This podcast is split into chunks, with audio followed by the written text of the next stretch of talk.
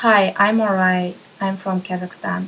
So the question is, what's the best way to learn language? So I myself know three languages. My native language is Kazakh, and I also know Russian and English. So I think the best way to learn language is just to get to that environment, and I think it helps much. Like nowadays, I am in Japan and I'm trying hard to learn Japanese, and the environment is helping me much.